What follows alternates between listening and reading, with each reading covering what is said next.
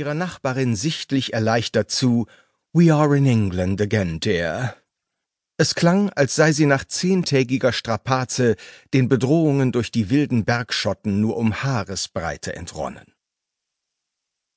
Ein unheimliches Land, dieses Schottland, vor allem im Norden, und jedenfalls für sensible englische Gemüter umgekehrt wohl auch. Mögen England und Schottland nebst Wales und Nordirland das United Kingdom of Great Britain, das Vereinigte Königreich Großbritannien bilden, so sehr vereinigt sind die Länder jedoch nicht, dass man sie selbst als Kontinentaleuropäer in einen Topf werfen oder über einen Kamm scheren sollte. Es gibt viele und oft eklatante Unterschiede. Man verzeihe mir, wenn ich mit denen beginne, die völkerpsychologisch und geopolitisch nicht zu den wichtigsten gezählt werden können, die aber jedem schlichten Reisenden sofort erfreulich auffallen, vor allem wenn er aus England kommt. Erstens, es wird in Schottland besser geheizt. Zweitens, es zieht nicht überall aus sämtlichen Ecken. Drittens, das Essen ist definitiv und was die englische Küche betrifft überhaupt gewürzt. Viertens, Kaffee und Tee entsprechen den Getränken, die man auf dem Kontinent darunter versteht, besonders ersteres. Und fünftens, je nördlicher man kommt, desto billiger wird alles. Banalitäten? Ich kann mich dabei auf Samuel Johnson berufen, den wohl bedeutendsten englischen Literaten des 18. Jahrhunderts, auch wenn die Aufzählung auf das Schottland seiner Tage noch nicht zutraf. Er bereiste mit seinem jungen Begleiter James Boswell die Highlands im Jahre 1773, in der, wie ich hinzufügen möchte, typisch englischen Hoffnung, dort oben auf einen noch gründlich barbarischen Volksstamm zu stoßen.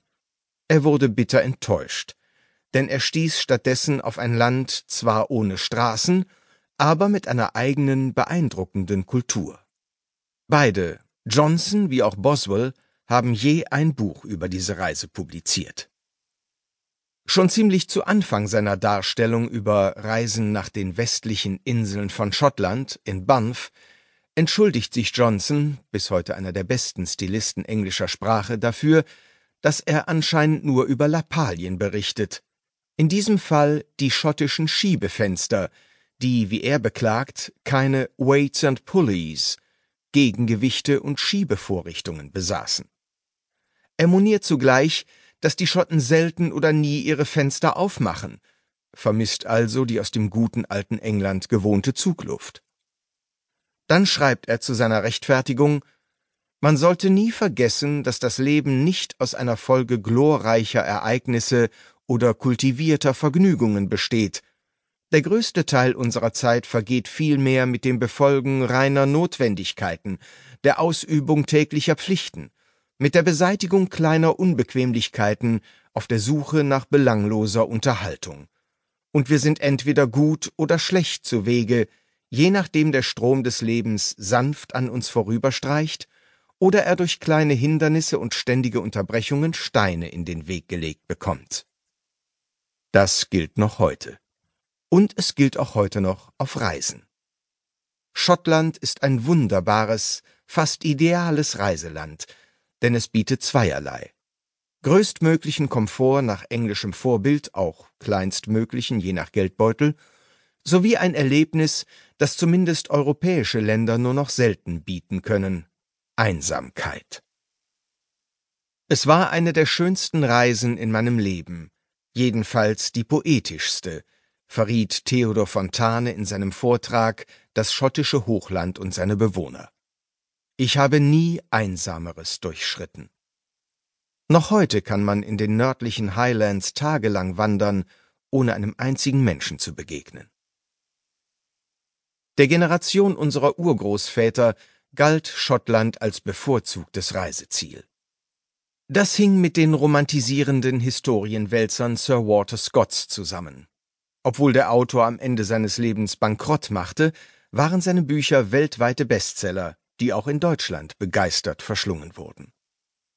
Fontane zum Beispiel wurde durch Ivanhoe und Kenilworth in den hohen Norden getrieben. Am Loch Leven in den Lowlands um Edinburgh beschloss er, seine heimische Mark Brandenburg so zu bereisen, wie es Brandenburger damals mit Schottland machten. Der Loch Leven erinnerte ihn merkwürdigerweise an den Rheinsberger See.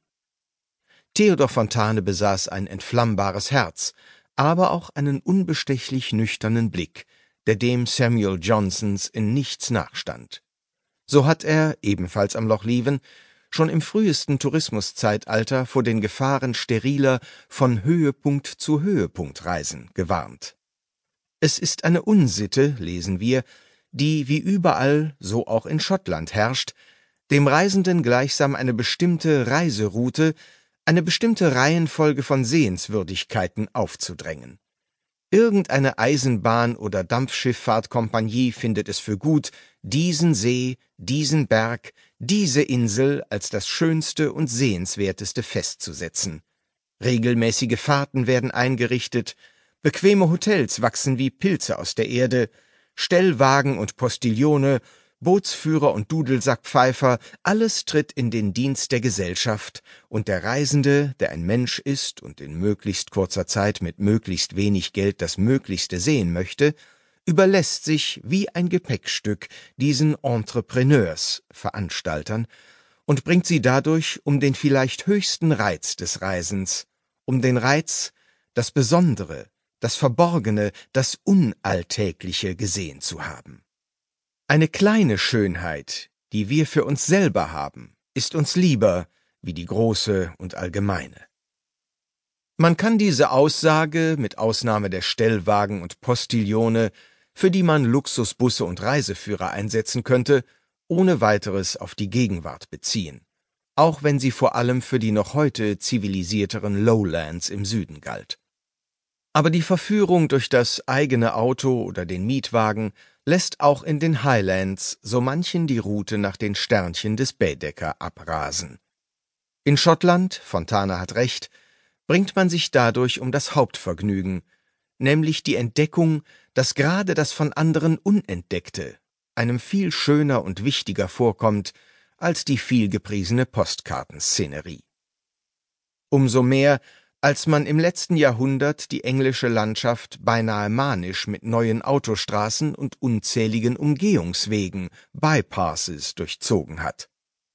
Viel zitiert wird der Autofahrerwitz We just passed the bypass of a bypass.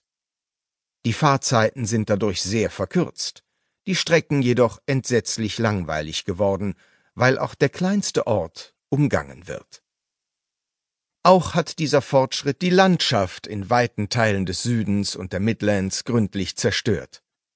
In den 90er Jahren des letzten Jahrhunderts arbeitete man mit finsterer Entschlossenheit daran, das Verschandlungswerk auch in Schottland fortzusetzen. Sogar das historische Schlachtfeld von Culloden, auf das wir noch zu sprechen kommen, wurde durch einen Highway in der Mitte zerschnitten. Gottlob dürften sich die Weiten des gebirgigen Nordens gegen eine weitere derartige Erschließung sperren. Aber im Süden Schottlands haben die Straßenbaufanatiker bereits Tabula rasa gemacht. Die Fahrt von Ort zu Ort ist bequem geworden, allerdings nur, wenn man genau weiß, wohin man will. Sonst fährt man im Nu an allen besonderen Schönheiten vorbei, hat die Kilometer oder Meilen gefressen, aber vom Land so gut wie nichts gesehen. Mag es grundsätzlich empfehlenswert sein, vor Antritt einer Reise einen guten Reiseführer zur Hand zu nehmen und sich gründlich zu informieren, im Falle Schottlands würde ich dies nur demjenigen empfehlen, der durchaus eine Geschwindtour von einer Woche oder zweien machen will.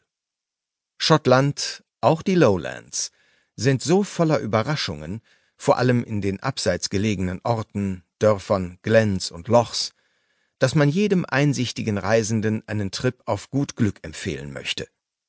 Johnson hat ihn im 18. Jahrhundert angetreten und Fontane ihn im 19. Jahrhundert andeutungsweise vorgeschlagen. Der Ratschlag dürfte auch noch dem 21. Jahrhundert und hoffentlich allen folgenden entsprechen. Man entdecke Schottland selbstständig und lese den Reiseführer hinterher.